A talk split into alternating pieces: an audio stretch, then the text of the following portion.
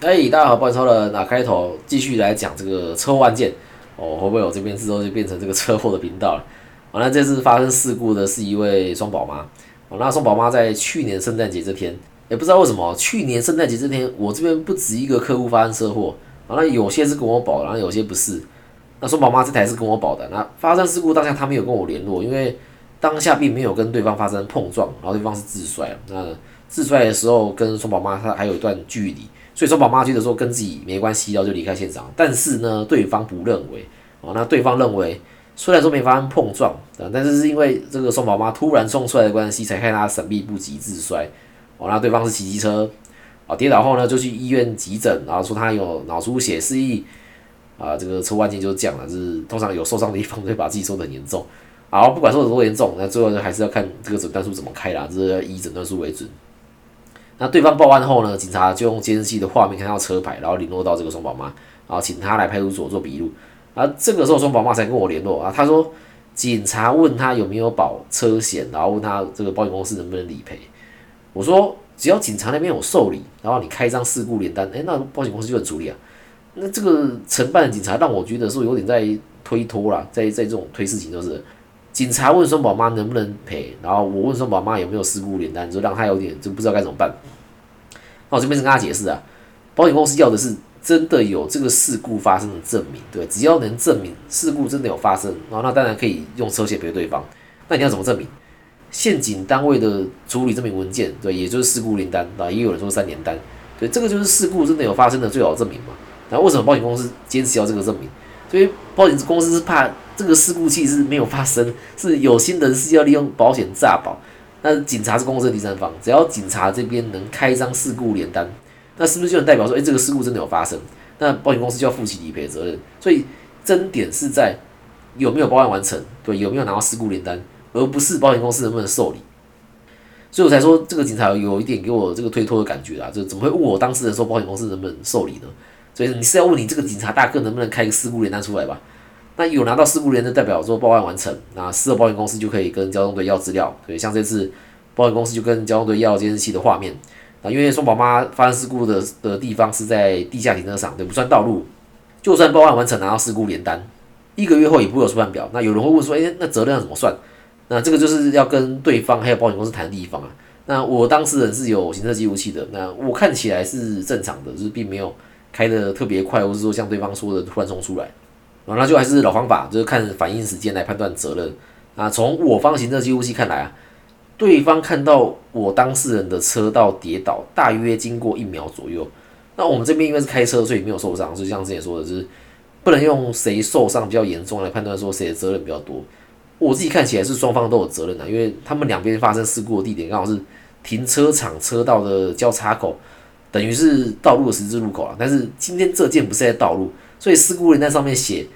是写这个非道诶，非道路交通事故连单，对我只是比喻他们发生事故的地方，类似一般道路的十字路口啦。那既然是道路的交叉点，那那是不是应该减速慢行？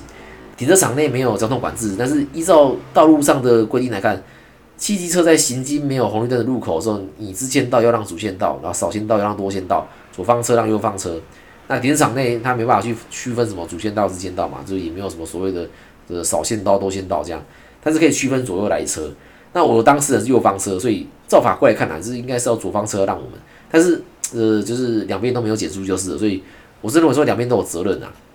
那保险公司这边愿意用五五来赔，就是说两边各占一半的责任，我认为是很不错的条件的。就是这样子的事故，如果要说我们责任比较多哦，虽然说赔钱的不是我当事人，但是保险公司也觉得不合理了。你已经看到有车开出来刹不住跌倒，你怎么会算我们的责任？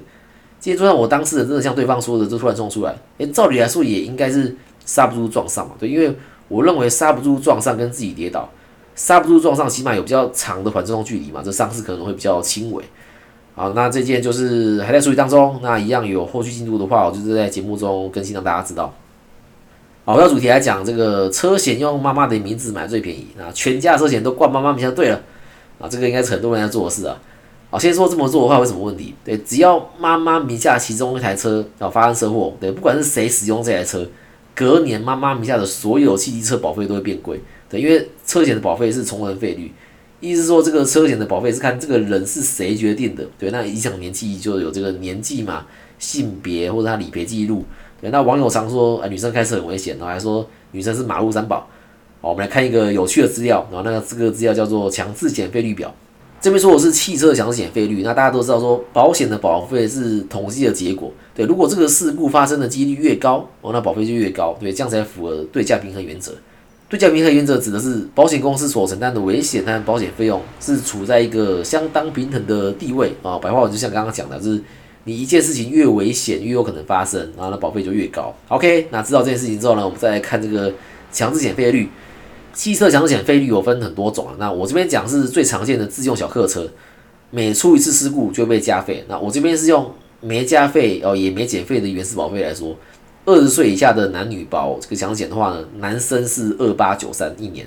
女生是二零五六一年。诶，这个不是说女生开车很危险是三保嘛？结果强制险的保费是女生比男生便宜，那表示统计出来的结果是男生的风险比较高啊，比较常出车祸。好，那再来看这个其他年龄层的保费，二十到十五岁男生是二六九四，女生是一九二六，呃，女生还是比男生便宜。那二十五到三十，三十到六十，还有六十岁以上，都是女生比男生便宜。那从这表示可以发现说，越年轻投保的保费越高，因为你越年轻开车可能就越没经验嘛，那通常开的也比较凶，所以发生事故的几率就比较高。那随着年纪变大呢，保费就会慢慢变便宜。最便宜的是六十岁以上的女生，投保强制险只要一一八八。哦，那这也是大家喜欢把车子都挂妈妈名下的原因了，因为保费最便宜嘛。那我之前有想过说，哎，会不会是因为通常都是男生在开车，所以发生车祸的几率比女生高啊？不过这个我查是没有相关的统计啦。那但目前的统计结果就是，这个男生的损率比较高，所以保费也是男生比较高这样。今天家里假如说有爸爸妈妈加两个孩子，然后一人一台机车，家里共用两台汽车啊，所有的汽车都挂妈妈名下，那有一天哦，儿子使用其中一台机车发生车祸。家里的四台机车、两台汽车，隔年的保费全部都会变贵，大约百分之二十。啊，这也是为什么我不建议说把家里的汽机车都挂妈妈名下，因为你只要其中一台出事，就算出事的这台平常不是妈妈在使用，可能是爸爸使用，或者说两孩子在使用，都一样，还是会因为都挂妈妈名下的关系，全部的汽机车啊保费都变贵。完了，假如说其中一台固定是我在使用，啊，结果爸爸出车祸，一旦我汽车保费变贵，那我也觉得就很衰啊。这不是我出车祸，但是保费还是被涨价。所以分开来最没争议的，啊就看这台车平常是谁在使用，就挂谁名字。那另外来讲一下这个公司车，然后那公司车的保费算法跟家里的车算法不一样，公司车是分开计算。就假如说公司有五台车，那其中一台车出车祸的话，它不会去影响另外四台的保费。对，但是公司车的保费每一台都是从原始保费开始算，就是没加费也没减费。如果没发生事故的话呢，保费会慢慢变少嘛。那今天这五台车哦都没发生事故啊，已已经到了这个最便宜的费率了。今天加入第六台车，那这第六台车会从原始保费开始算，但它每一台是分开算的，就是因为虽然是公司车，但是通常也都是固定的人在使用。那如果说公司车的保费算法跟家里的车一样，其中一台发生事故的话，那另外四台都变贵，呃，对公司来说有点不太公平了，因为因为你不可能把公司车都过户到员工名下嘛，这样做很奇怪。所以在公司车这边，每一台都分开计算是比较合理的。哦，那虽然是分开计算，但是你每增加一台也都是从原始保费开始算。哦，那如果是家里的车，就不会从原始保费开始算。所以，假如说家里已经有四台机车，哦，两台汽车啊，都挂妈妈名下，那这六台汽机车都没发生事故，那也都已经到最低费率了。那这个时候再买一台车挂妈妈名下，那这台后来加进来的车呢，会直接从最便宜的费率开始算。好，那介绍这边，那记得先帮我五星好评加留言，那有保险需求或相关问题，可以到来去找我，或是有什么想对我说的话，可以在下面告诉我。啊，我在节目最后再说一拜不。